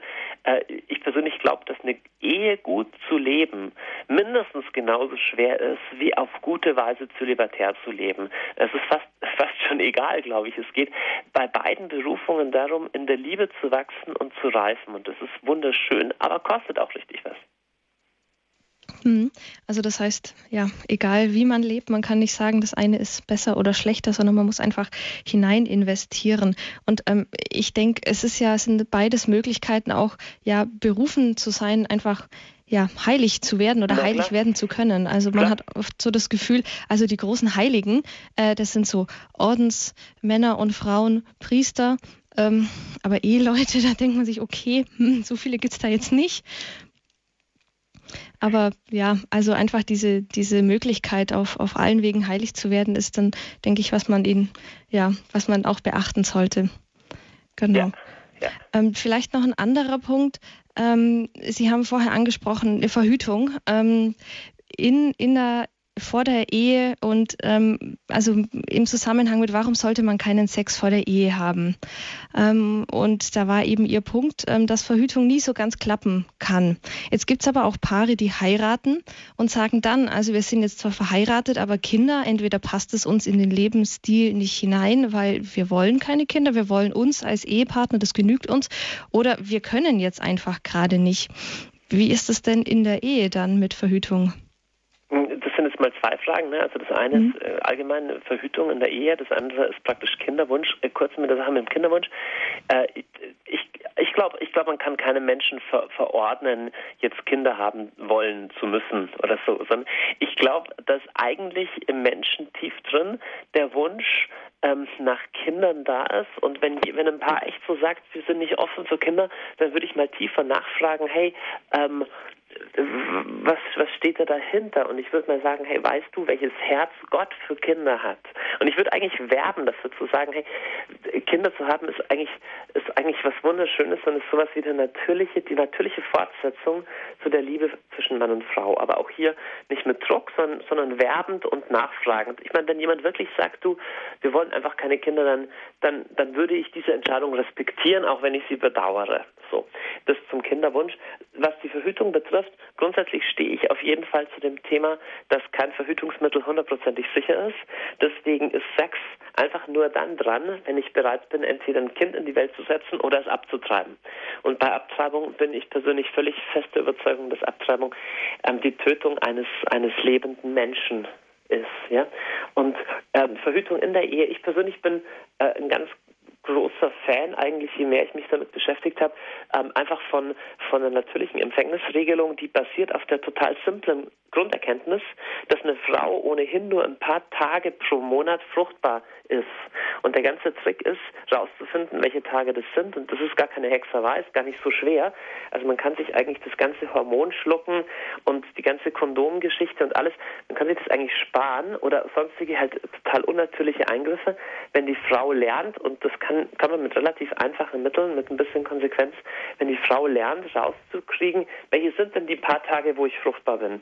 Und ich finde das eigentlich ein total schöner und natürlicher Weg und einer, der auch in keiner Weise irgendwie äh, große moralische Fragen aufwirft oder sowas, weil es irgendwie logisch ist, dass es in der Natur des Menschen so eingebaut ist. Und es sind auch Methoden, die sich eigentlich zunehmend auch durchaus bei gar nicht gläubigen Menschen oder so immer mehr Beliebtheit erfreuen, eben weil sie so natürlich sind. Es gibt ja mhm. sogar schon, ja, es gibt alles mögliche. Ich werde auch ein eigenes Thema nochmal mhm. über das, aber man kann natürlich Empfängnisregelungen ähm, so betreiben, dass sie also wirklich zu den allersichersten Verhütungsmethoden gehört. Mhm. Ja, also es hat natürlich auch immer, was Sie gerade angesprochen haben, die natürliche Empfängnisregelung, auch mit einer gesunden Einstellung und Kenntnis und mit einem verantwortungsvollen Umgang des eigenen Körpers zu tun, wobei wir wieder ja bei der Schöpfung ja, angelangt sind. Genau. alle Verhütungsmittel mhm. eigentlich, ne? Mhm. Aber klar, ja. Ja, ja ich glaube, eine ganz andere Frage und eine ganz andere Richtung geht nochmal unsere nächste Hörerin und zwar Frau Müller aus Usingen. Guten Abend. Ja, guten Abend. Also das habe ich jetzt ein bisschen vermisst. Ich habe da nochmal eine Frage dazu, ob Sie zu diesen gleichgeschlechtlichen Lebensbeziehungen da nochmal etwas sagen könnten. Das ist ja heutzutage äh, alles gleichgestellt. Hm. Und äh, weil Sie aber auch vorhin sagten, es kommt auch auf das Motiv drauf an, äh, dass man sich einfach liebt. Und diese beiden gleichgeschlechtlichen Paare, die lieben sich ja auch und geben das auch immer als Begründung an. Ob Sie da vielleicht noch mal was dazu sagen könnten? Ja, das ist ein komplexes Thema. Ich würde da auch mehrere Themen auseinanderhalten wollen. Also das eine ist erstmal äh, einfach die Frage, okay, sind, sind alle Arten, seine Sexualität zu leben, sind die alle ethisch gleich? Ja? Also mhm. praktisch kann jeder äh, so, so, praktisch das ausleben, wie er will, das ist die erste Frage. Und dann ist nochmal die zweite, viel wichtigere oder mindestens genauso wichtige Frage, wie soll der Staat mit sowas umgehen? Ja? Also soll er das mhm. gesetzlich ähm, praktisch gleich behandeln und das, das erleben wir jetzt momentan. Jetzt erstmal äh, muss man ein bisschen, ein bisschen ausholen. Ja? Also erstmal die Frage, ob, ähm, ob alle Formen meiner Sexualität auszuleben ethisch gleich richtig sind, ist ist untrennbar wieder von der Frage, was der Mensch ist. Ja? Und ist letztendlich auch untrennbar von der Frage, ob ein Mensch an Gott glaubt. Also, dass ein Mensch, der nicht an Gott glaubt, nicht an Jesus glaubt, zu der Schlussfolgerung kommt, dass ähm, Mann und Mann, Frau und Frau, zwei Männer, eine Frau oder wie auch immer, alle Kombinationen einfach gleichberechtigt nebeneinander stehen, äh, das verwundert mich überhaupt nicht. Ne? Wenn man erstmal davon ausgeht, Sexualität ist was, was der Mensch für sich selber frei definieren kann. Ich persönlich bin aber der Meinung, dass die Frage, was ein Mann ist, was eine Frau ist, was Familie ist, was der Mensch ist, so zu den Grundlagen unserer Gesellschaft gehört, dass es eine existenziell wichtige Frage ist. Und was die Bibel letztendlich, letztendlich sagt, ist, es gibt Männer und es gibt Frauen. Gott hat den Mensch als Mann und Frau erschaffen und unabhängig davon, wie ein Mensch fühlt und empfindet, ist er berufen, in einer in einer heterosexuellen Beziehung monogam zu leben. Und das erfordert mitunter Opfer. Das erfordert massive Opfer, zum Beispiel von Menschen, die erotisch anders empfinden. Die sagen, ich, ich, ich fühle mich zu einer Person des gleichen Geschlechts hingezogen. Das ist ein extrem hohes Ziel und ein schweres Opfer, das letztendlich das biblische Modell von Sexualität, ähm, wozu das einen Menschen einlädt, zu sagen, schau mal, aber, aber Gott hat Sexualität so geschaffen, dass Mann und Frau aufeinander hingeordnet sind. Aber das gleiche Opfer verlangt ähm, die Schrift oder verlangt die Kirche auch von einem Menschen, der, sagen wir mal, er ist verheiratet, aber verliebt sich in jemand anderen oder verliebt sich laufend in jemand anderen und er muss da verzichten, weil er dieser einen Frau oder diesem einen Mann die Treue geschworen hat. Auch das ist das ist nicht einfach. Oder ein Single, der sich einen Partner wünscht, aber keinen hat und für den die Versuchung groß wäre, sich in, in, in Affären zu stürzen oder keine Ahnung, sich, sich Pornos anzuschauen. All das hat, hat mit einem Opfer zu tun. Aber die, die, die Kirche lehrt, und ich glaube, es ist eine wunderbare Lehre, lehrt, dass der Mensch nicht abhängig ist von seiner Sexualität, sondern er zufrieden, glücklich und erfüllt von Liebe leben kann. Auch da, wo er seine Sexualität nicht voll ausleben kann. Das ist was, was in der heutigen Zeit keiner mehr hört, weil sie Sexualität zu sowas wie unserem höchsten Gott erhoben haben. Aber die Wahrheit ist, und nur so macht der Zölibat ja auch Sinn, ne, dass wir Christen glauben, dass der Mensch zutiefst erfüllt leben kann, weil er Gott kennt und weil er lieben kann, auch wenn er vielleicht keinen Sex haben kann. Sexualität ist was Wunderbares, aber es ist nicht das, wovon wir leben. Und das ist das, wozu die Kirche und wozu Christen allen Menschen Mut machen würden, egal wie sie emotional empfinden.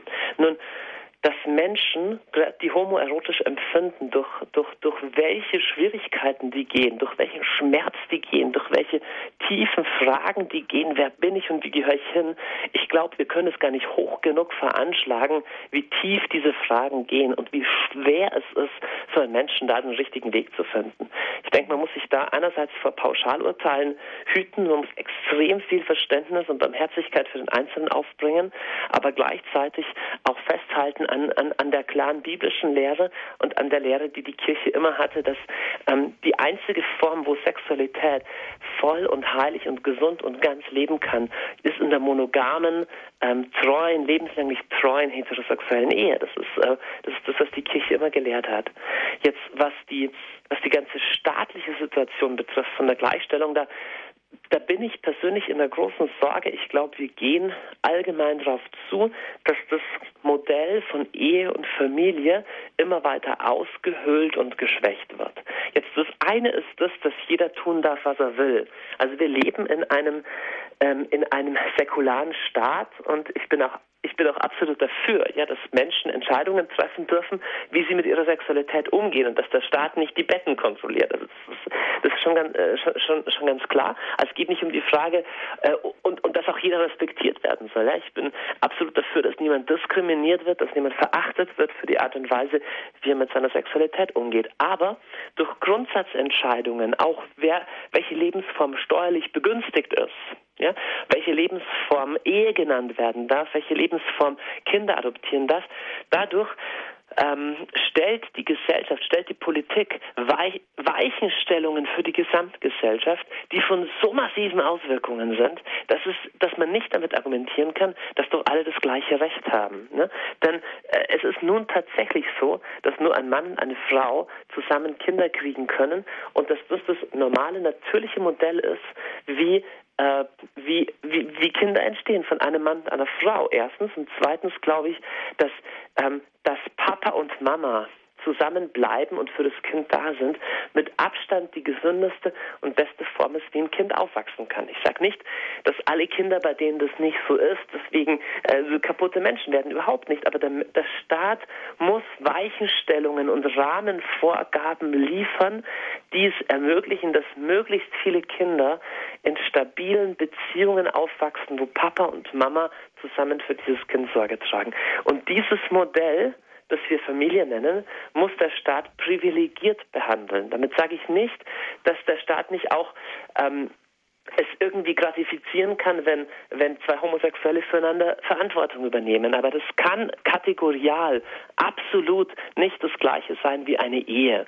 Und da bin ich sehr in Sorge, dass dieses, ähm, dieses Modell, letztendlich auch das Modell, dass Menschen Mann und Frau sind, ja, dass das zunehmend äh, unterminiert und ausgehöhlt wird. Und da sollten wir als Christen einerseits wachsam sein, andererseits aber auch nicht polemisch werden und auch nicht, äh, nicht, nicht, nicht, nicht verleumderisch und aggressiv gegen gegen die Menschen. Die Menschen sind nicht das Problem. Die Menschen sind von Gott geliebt, aber es gibt Ideen, die auf lange Sicht eigentlich zerstörerisch sind. Mhm. Ja, vielen Dank an Frau Müller an dieser Stelle noch für diese, für diese Frage, für die Bitte noch auf das Thema einzugehen. Ähm, Herr Dr. Hartl, zum Ende jetzt noch, Sie haben es gerade kurz erwähnt, die Menschen sind nicht das Problem bei der ganzen Sache. Vielleicht noch die praktische Frage. Also äh, mir geht es oft so, ich bin jetzt noch relativ jung, würde ich mal sagen, ähm, mit Freunden Ähm, selbst mit katholischen Freunden, da ist das Thema ja recht unbeliebt. Man redet nicht so gern drüber. Jeder hat so seine eigene Meinung. Ähm, aber was die Kirche sagt, naja, gut, das sagt halt die Kirche, ob man das jetzt macht oder nicht. Ähm, hat man da überhaupt eine Möglichkeit als, als Christ, der dann doch so eine bestimmte Meinung hat, die weiterzugeben? Oder sollte man das doch besser lassen? Ach, ich würde immer sagen, in einer großen Entspanntheit, da wo es passt. Also erstmal, äh, ich halte überhaupt nichts von Menschenfurcht und von, also gar nicht nur, wenn es um Glauben geht. Ich halte nichts von dem, von dem Ding, dass ich ständig mit meiner Meinung hinter Berg halten muss. Also nur weil das vielleicht unpopulär ist. Äh, und gleichzeitig müssen wir nicht in Fanatismus reinkommen. Also ich muss nicht meinem Nachbarn, wenn ich das erste Mal auf der Straße sehe, gleich meine Meinung über Sexualität auf die Nase binden.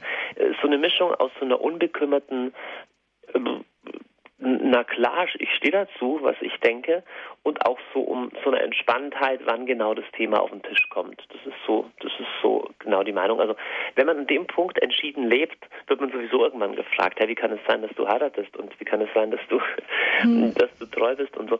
Und und und dann ergeben sich schon solche Gelegenheiten. Hm. Es ist ja andererseits natürlich auch gar nicht mehr so einfach. Ähm, man hat so das Gefühl, der Kreis der Menschen, die ähm, doch danach leben, die das Leben möchten, wird immer kleiner. Und wenn man sich dann auf die Suche nach einem Partner macht und man hat so diese Liste im Kopf, das ist wahrscheinlich so ganz normal, dass man so abhakt, so das hätte mein, sollte mein Partner haben und das und das und das. Ähm, und dann steht das ganz oben, dann wird der Kreis der Menschen schon sehr klein. Also, ja. Ja, ich meine, kann man auch sagen, es gibt, ähm, es gibt schon auch Leute, die, äh, keine Ahnung, äh, die, wenn wenn ich das ausstrahle und ich das überzeugend lebe, dann mache ich auch Lust, dass jemand anderer das auch so leben möchte. Davon bin ich eigentlich auch überzeugt. Und warten auf den oder die Richtige lohnt sich immer, ist immer besser, als sich wegzuschenken. Das ist allgemein so. Also unglücklich kann man mit und ohne Ehe sein und mit und ohne Beziehung. Und in einer schlechten Beziehung ist man garantiert viel unglücklicher als ohne eine Beziehung. Das mhm. ist einfach so. Deswegen ist es deutlich besser, äh, gleich mal auf die richtige Person zu warten, als sich irgendjemandem an den Hals zu an den Hals zu schmeißen. Mhm. Auch wenn klar das Warten schwierig ist und, und man nicht sicher weiß, ob der oder die Richtige kommt. Mhm. Wir haben das Thema ja und Sie haben das Thema auch genannt, am sechsten Tag schuf Gott den Sex und nicht gleich am ersten Tag. Also schön eins nach dem anderen genau, so genau, ungefähr. Genau, genau. Ja, genau. Das war jetzt heute Abend Standpunkt mit dem Thema am sechsten Tag schuf Gott den Sex. Das ist natürlich ein Thema, das man jetzt ähm, ja nicht so einfach mal schnell ähm, abhandeln kann. Ähm, Herr Dr. Hartl, Sie haben ja auch schon darauf hingewiesen, es gibt eine ganze Reihe von Ihnen, eine ganze ja, Katechese, nenne ich es jetzt mal, ähm, zu diesem Thema. Und Sie haben auch erwähnt, man kann es auf der Homepage vom Gebetshaus bestellen oder an die Hörer, die jetzt ähm, kein Internet haben, die nicht so genau wissen, wie sie drankommen sollen, ähm, gebe ich einfach den Hinweis, ähm, unser Hörerservice kann Sie da auch beraten und den erreichen Sie unter der 08323 9675 110. Also wenn Sie Fragen zu dieser Katechese-Reihe haben und ähm, übers Internet keinen Zugang haben, dann einfach an unseren Hörerservice wenden. Wenn Sie diese Sendung von heute Abend noch einmal hören möchten oder vielleicht verschenken möchten an junge Leute, das ist ja auch möglich, oder an Gleichaltrige, an egal wen, an Ehepaare, an Singles, dann können Sie sich einen CD-Mitschnitt bestellen oder Sie laden sich einen Podcast herunter. Das Podcast können Sie auf unserer Homepage auf www.horeb.org kostenlos herunterladen. Da können Sie auch eine CD bestellen oder Sie bestellen sich bei unserem CD-Dienst eine CD unter der 08323 9675120. Und Hörerservice und CD-Dienst erreichen Sie dann wieder ab morgen früh um 9 Uhr. Ja, das war die Sendung am sechsten Tag schuf Gott den Sex. Herr Dr. Hartl, herzlichen Dank für Ihren Vortrag, für die ja auch klaren und sehr direkten Worte. Jetzt möchte ich Sie am Ende bitten, vielleicht noch ein Gebet für uns alle zu sprechen. Ja, sehr gerne. Danke. Herr, ich danke dir so, dass du Sexualität erschaffen hast. Ich danke dir so, dass du uns als Mann und Frau erschaffen hast und füreinander. Herr, und wir bringen dir jetzt heute Abend all die Punkte, wo wir noch offene Fragen haben, auch vielleicht, wo was wehtut, wo wir verletzt worden sind, all, auch alle, die, ja, die unter Einsamkeit leiden, die sich sehnen nach einem Partner und es kommt nicht der Richtige, oder auch solche, die in, ähm, die in, die in Beziehungen leben, die richtig schwer sind. Ich bringe da gerade alle, die in Ehen oder in anderen Beziehungen richtig leiden. Herr, ich bete, dass du sie jetzt mit deinem Heiligen Geist, mit deinem Trost erfüllst und ich bete, dass jeder, der an dem Punkt weiterkommen will, einfach noch offene Fragen hat, dass du ihn durch deinen Heiligen Geist selber leitest, da immer tiefer zu erkennen, ähm, wie du dir Sex vorgestellt hast, dass wir ganze, gesunde, glückliche Menschen, liebesfähige Menschen werden, sei es in Beziehung oder außerhalb von Beziehung. Herr, das erbeten wir im Namen von Jesus. Amen. Amen. Herzlichen Dank, Herr Dr. Hartl, und viele Grüße nach Augsburg. Danke, gute Nacht, wiederhören. Gute Nacht, wiederhören. Liebe Hörerinnen und Hörer, das war jetzt heute Standpunkt zu einem sehr interessanten, spannenden, heißen Thema. Am sechsten Tag schuf Gott den Sex. Nächste Woche fahren wir so ähnlich fort. Da heißt nämlich das Thema auf immer und ewig Zugang zur bedrohten Spiritualität der Ehe. Und darüber wird dann nächsten Sonntagabend um 20 Uhr Professor Dr. Hanna-Barbara Gerl-Falkowitz sprechen. Also nächste Woche um 20 Uhr bei Standpunkt auf immer und ewig Zugang zur bedrohten bedrohten Spiritualität der Ehe. Für diese Sendung, für Standpunkt heute Abend, darf ich mich von Ihnen verabschieden. Ich sage herzlichen Dank fürs Einschalten, fürs Zuhören und dabei bleiben. Auch allen ein herzliches Dankeschön, die sich mit eingebracht haben. Ich wünsche Ihnen alles Gute und eine gute Nacht. Es verabschiedet sich von Ihnen Regina Frei.